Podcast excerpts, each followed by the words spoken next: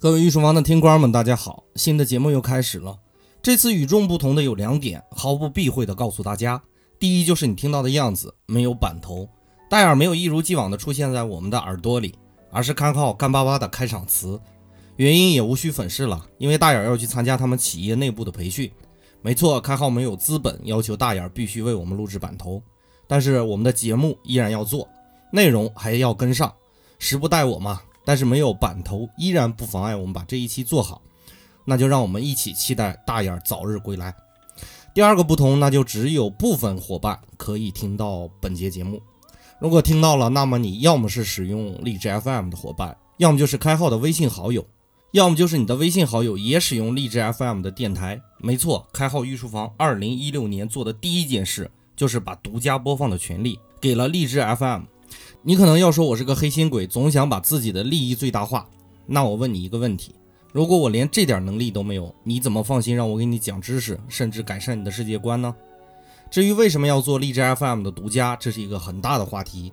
这个话题我恐怕要用一期的节目为大家阐述。这涉及到利益的衡量、成本的计算，包括对未来的预测等等一系列方面的考量。总之，浓缩成一个词，那就是兵法。没错，开号要开始讲兵法了。我们的题目已经告诉大家了，帷幄是中国古代室内悬挂的软隔断，被我们人为的演化成为中心的代名词，所以才有“运筹帷幄之中，决胜千里之外”的句子。我们御书房一直致力的目标，就是让大家能在手机这个小窗口里，把世界看得更精彩，看得更明白。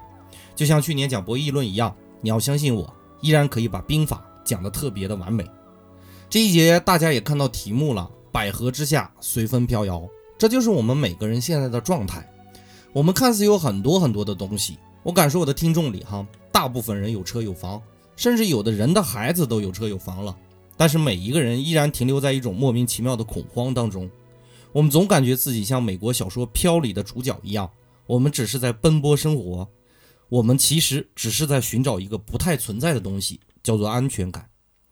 事实上，没有几个人真的体会过“安全感”这个词语。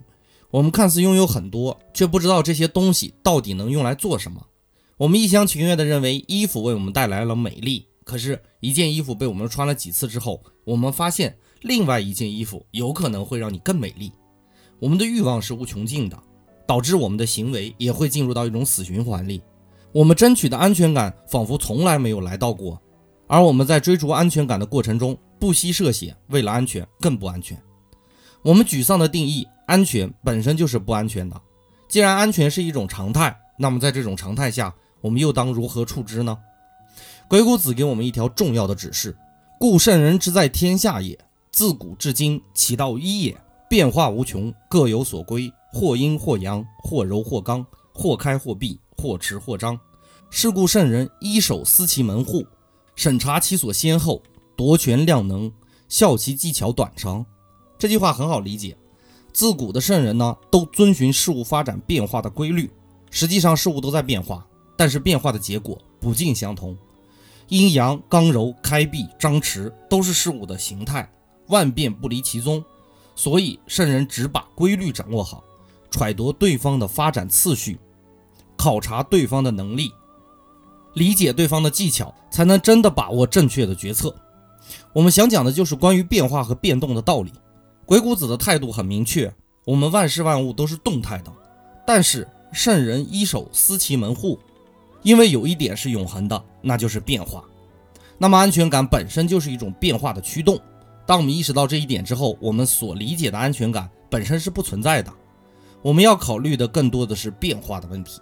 就像伟大的教育家孔子一样，他最了解人人事事时时都不同的道理。所以，他的教育方针里处处体现出因材施教的高度。我们应该合理的理解自己内心的悸动，悸动本身就是一种规律。如果你一成不变，那么你只能死在时间的长河里。鬼谷子开篇就教导我们，你要有一点不能变，那就是理解变化。你要把变量本身看成一种恒量，也就是恒定不变的量。这也是我们开始所有行动的首要一条。但是有些东西不能变化。正如“殊途同归”这个成语所阐述的，我们需要变革的是路径方法，不是初心，更不是目标。初心也好，目标也好，这些东西一定是驱动你未来方向的镜头。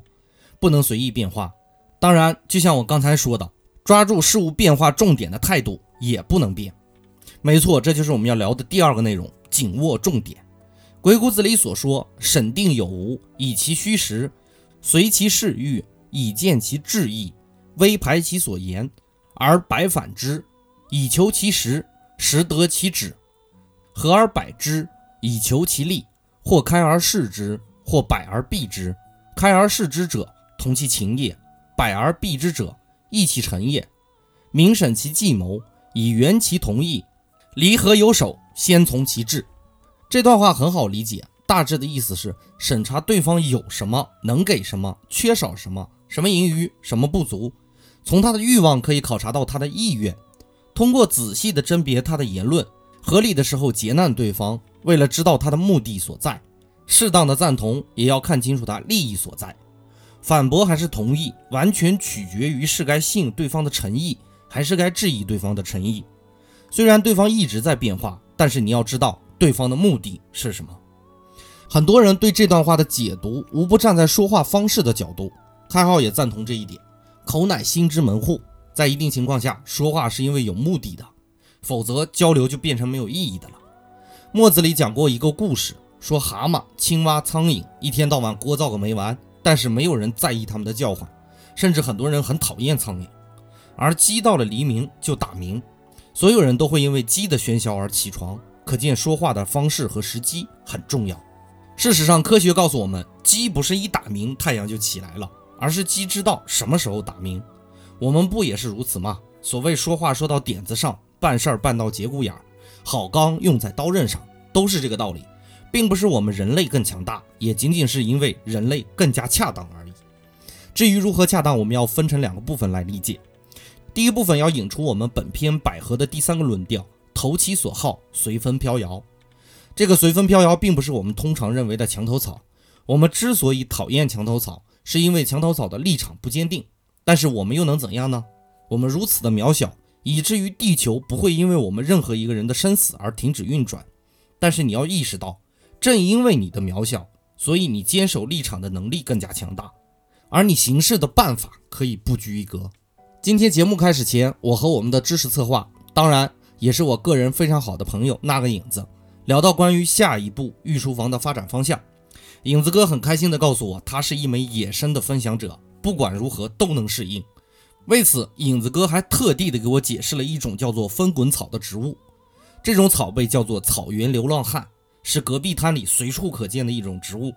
当干旱来临的时候呢，它会缩起自己的根，然后任由风吹着它随便滚动，然后到了合适的地方扎根。它从来不会被旱死。当它再次扎根的时候，它会开出紫色的花。当我听到这个植物的时候，突然之间就像触电了一样。我们每个伟大的人格，难道不是分滚草的样貌吗？我们忍辱负重，选择接受生活，而不妄想逃避。我们崇尚自由，但是我们为了自由可以忍受风的驱赶。我们选择一块适合自己的土壤，也会开放出美丽的花朵。分滚草的根恰如我们的性格。在逆境之中收容起自己的性格和倔强，为了以后更好的倔强，乐得其所也从容不迫。百合者，道之大化，说之变也，必欲审其变化。吉凶大命系焉。口者，心之门户也；心者，神之主也。人心造就了性格，性格会表现在语言上，语言就是生命的体现。而什么时候说，什么时候不说，体现的是一个人对语言的驾驭能力。实际上，如果不注意的话，祸从口出也未必是一件危言耸听的事情。这关乎到个人的性命乃至福祸的事情，才是一切的根源。就像西汉的一个叫灌夫的将军，勇猛善战，却因为酒后失言说了几句不中听的话，被田汾杀掉。灌夫的酒后失言是一项彻头彻尾的人生策略败笔。而远在一千九百年后大洋彼岸的柯立芝。给我们阐述了什么叫做人生的赢家。美国总统柯立芝少言寡语，他当了美国总统后呢，身边有个漂亮的女秘书，但是这个女秘书经常出错。有一天，柯立芝看到了美丽的女秘书花枝招展地出现在自己的面前，柯立芝诚恳地表扬了女秘书着装得体而又美丽。稍后，他又面带微笑地说：“我相信你的公文也能和你的着装一样美丽。”自打那一天之后，女秘书再也没有出错。你的性格会表现在你的言语上，而言语是人与人之间最基本的交流方式，也是博弈的一种方法。如果你听了我们这一节的内容，我想你要考虑的事情，是否是收起你的性格，像一棵翻滚草一样，在合适的时机下扎根呢？变化是一切的经过，而你掌握了变化，就掌握了发展的速率。而人和人之间的博弈呢，真的是用语言来驱动的。正所谓天地阴阳之道，而睡人之法也，为万物之先，是为元方之门户。在我们节目的最后，我要阐述一下“活得恰当”的第二层含义。我们活在一个剧烈变动的社会环境里，当然，这个剧烈变动不是政权的剧烈变动，而是机会的剧烈变动。每个人都应当做一棵分滚草，活得恰当。不仅仅是立场和方式，更是对现有环境的理解。不要再劝说开好，努力守着开放的端口。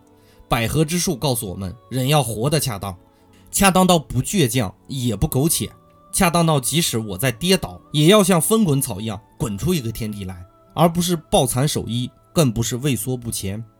我们每一次选择都将面临收益和损失的交锋，到底失去多少，得到多少？你真的站在开号的角度考虑过吗？依然还是那句话，不管你考虑没有考虑，选择还是要我自己来做的。新的一期节目，开号也像风滚草一样收起一些东西，要开始随着风，百合我的百合依然飘摇了。稍后我会把本节的文字版整理在微信公众号“开号御书房”里，那里有打赏的途径。感谢大家宝贵的时间，我们下节再见。